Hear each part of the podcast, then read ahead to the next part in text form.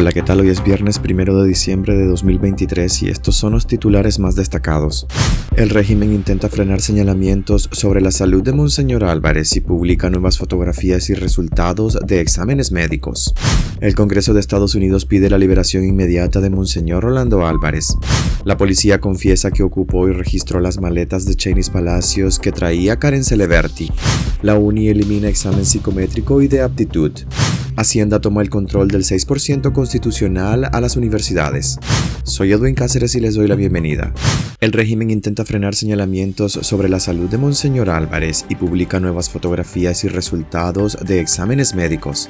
El Ministerio de Gobernación publicó anoche más fotografías y los resultados de unos supuestos exámenes médicos que le practicaron a Monseñor Orlando Álvarez. Estas nuevas publicaciones se dan después de que el pasado martes 28 de noviembre divulgaron fotografías y un video sobre su vivencia en la modelo, donde se mantienen condiciones carcelarias preferenciales según el régimen. En la nueva publicación el Ministerio de Gobernación sale al paso de las críticas sobre el estado de salud del religioso, ya que en las instantáneas se le observó demacrado y con pérdida de peso. En el comunicado denominado Ministerio de Gobernación informa que se cumple con protocolos de atención médica a Rolando Álvarez. Se da a conocer que al obispo de Matagalpa le practicaron exámenes de laboratorio los días 29 y 30 de noviembre. La hoja con los resultados no tiene datos básicos como el nombre de paciente o la edad, y es que los resultados de las pruebas pueden variar según la edad. Tampoco tiene el sello del funcionario que los analizó y del laboratorio donde se examinaron. Solo aparece el Ministerio de Gobernación, un médico que pidió omitir su nombre por temor a represalias y que leyó los datos que presentó Gobernación, explicó que los resultados de la biometría hemática están dentro de parámetros normales, no tiene anemia y no se observa que haya alguna infección activa. Indicó que hasta donde se conoce,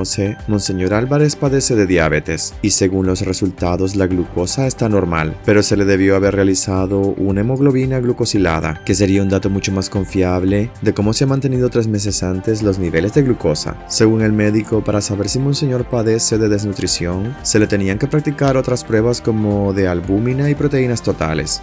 El Congreso de Estados Unidos pide la liberación inmediata de Monseñor Rolando Álvarez. El Congreso de los Estados Unidos pidió a la administración del presidente Joe Biden utilizar todas las herramientas disponibles para exigir al régimen de Daniel Ortega la liberación inmediata de Monseñor Rolando Álvarez. En una audiencia del Comité de Asuntos Exteriores de la Cámara de Representantes, encabezada por el congresista Chris Smith, escucharon testimonios de presos políticos y exigieron la libertad incondicional del obispo. El llamado del Congreso de Estados Unidos se da dos días después de que el régimen de Daniel Ortega y Rosario Murillo divulgara fotografías y videos de Monseñor Álvarez para maquillar que se encuentra en condiciones carcelarias preferenciales. En las instantáneas se observa a Monseñor Álvarez, condenado a 26 años de cárcel en un juicio político, con el rostro demacrado y con visible pérdida de peso. Juan Sebastián Chamorro, quien estuvo presente en la audiencia, dijo que en el encuentro se habló también de la persecución a la Iglesia Católica y de la situación de los 222 presos políticos que fueron desterrados a Estados Unidos. La policía confiesa que ocupó y registró las maletas de Cheney's Palace que traía Karen Celeberti.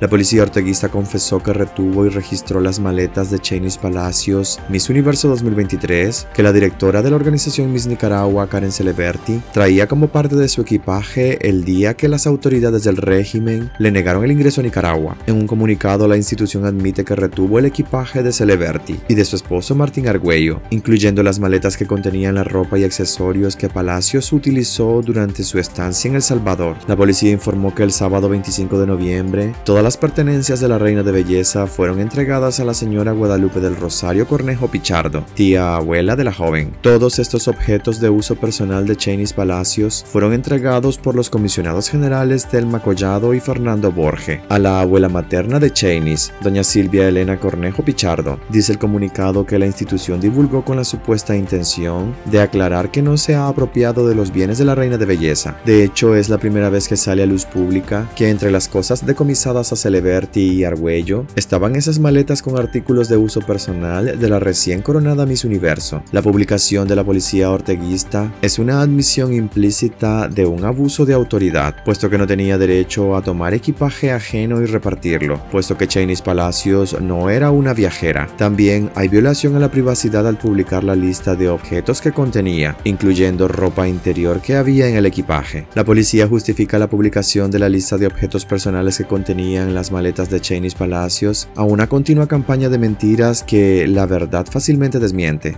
La UNI elimina examen psicométrico y de aptitud.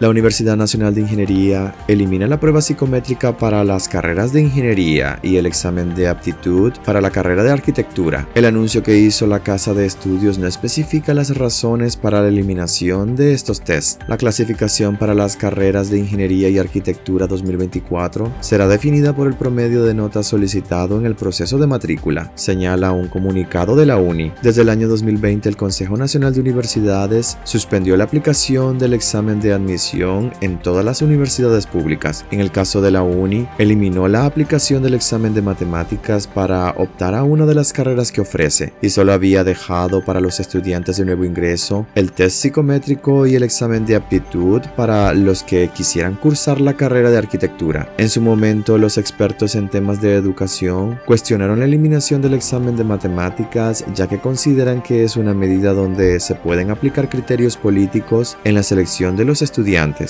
Hacienda toma el control del 6% constitucional a las universidades.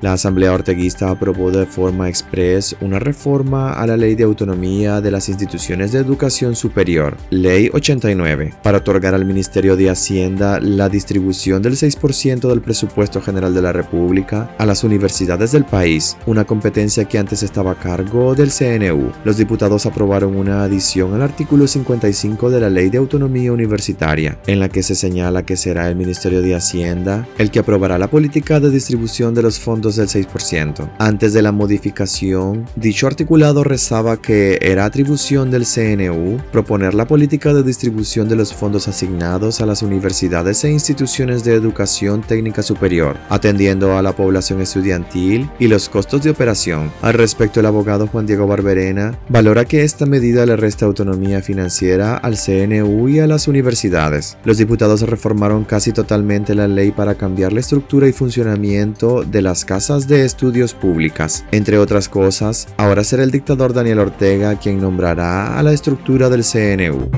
Hasta aquí quedaríamos este viernes. Gracias por acompañarnos y recuerden visitar nuestra web despacho505.com para ampliar y conocer más noticias. Y también nuestras redes sociales nos puedes encontrar como Despacho 505. Que tengan un excelente día.